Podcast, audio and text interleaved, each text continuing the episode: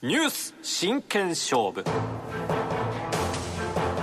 この時間は産経新聞編集委員の安本俊久さんに気になるニュースに切り込んで解説をしていただきます。スタジオに来ていただきました安本さんおはようございます、はい、おはようございます。よろしくお願いいたしますさて先週火曜日は少子高齢化がもう死後になってるよというテーマでしたが、はい、ちょうど翌日の水曜日に国立社会保障人口問題研究所が日本の将来推計人口の結果を公表しました、はい、そこで今朝のテーマは8700万人ショック人口減少時代の心構えということでお話をいただきます。よろしくお願いします、はい、よろしくお願いします。まああの先週の続きのような話になるんですが、はい、えー、先週もう人口減少っていうのは避けられないんだよという話とその時代に必要なまあ政党の像みたいな話をさせてもらったんですが、もっと大事なのは僕たち一人一人がどうこの新しい時代を受け止めるかだと思うんですね。でたまたまなんですけど26日に、えー、国立社会保障人口問題研究所ここは社人権ということで僕たち常に取材ではお世話になるところなんですね、えー、人口問題の推計っていうのは例えば生命保険会社のシンクタンクだとか国連だとかいろんなとこから出してくるんですけども、はい、この社人権のデータっていうのが一番あまあ、頼りになるというか、うん、えー、信頼できるものなんですね。そこで、えー、実は2070年には、日本の人口っていうのは8700万人になりますよと。まあ、今1億2700万人ぐらいですから、えー、3分の2ぐらいになるわけですね。えー、で、もう一つ、これの方がショックですが、その8700万人の4割は、65歳以上の高齢者ですよという話が出てきたわけですよね。よねえー、となると、日本の経済とか国力ってどうなんだろうとか、あるいは高齢者の、まあ、生活、社会保障ですね、これがどうなんだろうかということが、非常に深刻な問題として出てくるわけですね。はい、えー、その時代がもう絶対にやってくるという予測が出てるわけですから、僕たち一人一人がどうやって、えー、その時代に向かっていくかということを、まあ、50年近く後のことですから、僕なんかいないんですが、今から考えておいて、子供たちにも、まあ、教えとくというか、知っといてもらうことが必要だと思うので、ちょっと今日はそういう話をしておこうと思うんですね。はい、えー、この新しい時代を迎えるにあたっては、一番大事なのは高齢者の定義の見直しだと思うんですね。えー、65歳からもう高齢者ということで、働くんじゃなくて、えー、若い人に支えてもらうという考え方で今来てるわけですが、うん、えー、このともうこの時代になると4割が高齢者ですから、えー、働いてる世代とほぼ同じぐらいいるということですよね。そうですよね。今の感覚でも65歳ってまだまだお若いですよね。そうです。そうです。えー、ですから、この人たちに働いてもらうことで現役世代に入ってもらうと。そうすることによって上に乗ってる部分が軽くなるし下の部分はあしっかりとしてくるということなんでこの改革はどうしても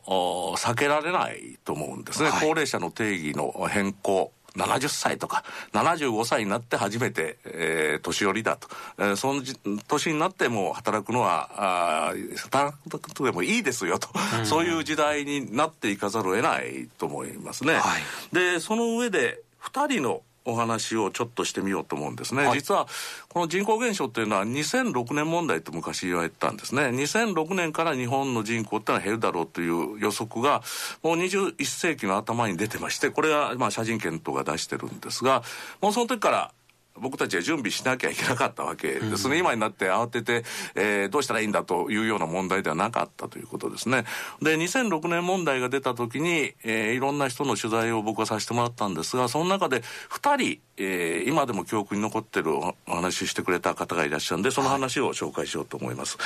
い、えー、1人は作家の坂井谷太一さんですね、はい、えー、この人はあ段階の世代という言葉を生み出した人でして日本の人口がぐっと増えるときにどうしたらいいかというまあそういう作品が多かった方ですが、うん、そういう人にじゃあ人口減ったらどうしたらいいんですかという話聞いてみようと思って天満橋の事務所に行って、えー、話聞いたんです。2時間ぐらいお話聞きましたけども。でその時にこういうことをおっしゃってました、えー、新しい時代っていうのはまずやらなきゃいけないのは定年制なんてバカな制度は早くやめて誰もが働きたいだけ働く時代に変わらなきゃいけないと。からその定年制を支えているのは年功序列賃金なので、えー、これをまあ変えなきゃいけない。これ早くしなきゃいけないとおっしゃってました。で、その理由がいかにも酒屋大志さんらしいんですね。定年制っていうのは僕たち一般に例えば60歳55歳60歳までは会社が働かせてくれるんだと思っている、はい、自分たちのまあ一種の社会保障だと思っている。あるいは年功序列賃金でここにいればだんだんと賃金が上がっていくんで、えー、その方があまあ居やすいということでできてるように思ってるかもしれないけど実はこれは会社がその人間を会社に縛り付けておくための制度だったんですよと。つまり、えー、早く辞めれば損をする制度になってるわけですね。定年まで行けば退職金もらえるなと思ってるけど実はよく考えたら退職金っていうのは自分がその働いた都度もらえる賃金の積み上げでしかないので、うん、その都度その都度その職業に合った仕事に合ったお金をもらう方が実は労働者は得なんだけどもなんとなく長くおる方が得だというような制度に慣れてしまっている。そして60歳まで行って初めて退職金もらえるわけですからそこまで働かずに途中で辞めると損だというふうになってるけども、うん、実はそれは労働者から搾取する制度なんだよということを気が付かなきゃいけないとおっしゃるんですね。発想を変えると実は定年制っていうのは僕たちのためにあるんではなくって会社のためにあるんだという制度だということに気が付かなきゃいけないそれを気づかしてくれる時代が来たんだと こういうことをおっしゃってたんですね。まあ、いかにも酒屋さんらしい考え方だと思います。それからもう一つこういうことをおっしゃってました。定年制というのは江戸時代にも、ね、なかったんだと。昔は隠居制度というのがありましたけどね、それは自分で決めてたんだと。で、これはもう会社が決める制度になってるから、えー、近代工業社会になって初めて生まれたものですと。だから、100年そこそこの歴史しかないので、えー、変えることに躊躇する必要なんか全くないんだと、こういうことをおっしゃってました。これを20年近く前におっしゃったということですね。おっしゃってたわけですね。まあ、さすがに酒屋さんだなと思いました。で、そうなると僕たち凡人はですね、一つ、いや、そうじゃないやろうと思うとこあるんですね。だって、あのー長く働くということは今まで積み立ってきた年金保険料っていうのが十分返ってこないかもしれないと、はい、だから早く年金もらった方が得だという考え方をする人も当然いるわけですよね、えー、だから長く働かせれると、えー、保険料の払い損だということになるかもしれない、うん、ですからこれはあのどこの国でも今問題になってましてフランスが今62歳から64歳まで、えー、年金の受給年齢を上げようとする改革をしようとしてるんですが国民から今大反対になってるんですね。2年間また働かなきゃいけないのかと。まあここは国民気持ちはわかりますね。で、フランスってのはバカンスの国ですから、早く辞めて、仕事ってのは悪だと思ってる人が多いので、早く辞めて楽な生活したいと思って、62まで頑張ろうと思ったの60にいきなり上げられるということは、今までの人生人生設計も変えざるを得ないわけですから、えー、大反対に、まあ、あっていて、マクロン政権は今それに非常に苦慮してるんですが、うん、日本でもそういう声は当然起きると思います。いますね。で、その時にもう一人の話を実は聞いていただきたいんですね。はい、えー、この方は、元クラシック宝石、クラボーの会長さんで、新藤幸三さんという人なんですね。しばらくお目にかかってないんで、まだお元気だったら今93歳の方です。で、この方に、あの、新時代どうなんですかという話を聞いた時に、年金制度が導入された時の話をしてくれました、はい。えー、日本の国民年金制度というのは、えー、昭和36年ですね。1961年に導入されたんですね。でその時自分はサラリーマンとして入社8年目だったと。で制度の内容としては今働いてる人から保険料を徴収して今のお年寄りにいやまあ給付するんですよという説明を受けた、うん、その時にこれはなんといい制度なんだと思ったというんですね、うん、なぜならば自分の父親というのは腕のいい職人さんだったというんですね。ただ戦争を体験して戦時中あるいは戦後の混乱期の中で十分な収入が得られていなかったと。でその後自分が、えー、昭和2036年で8年目ですか、えー、昭和28年ですか、はい、28年に入社した自分の給料があっという間に親父の年収を、まあ、抜いてしまったっていうんですね。で、これは自分にとっては分不相応の収入だと思ったと。先人たちが、まあ、親父の世代、お父さんの世代がですね、苦労してきた上に自分たちが乗っかっているので、この何らかの部分、何割かは、親父たちが当然もらうべきものだったと思ったというんですね。ですから、まあ、これは、えー、言い方としてちょっと乱暴ですが、いくらでもいいから取ってくれと。それを親父たちに渡してくれと思ったと言うんですね。これが、あの、その当時、昭和36年当時の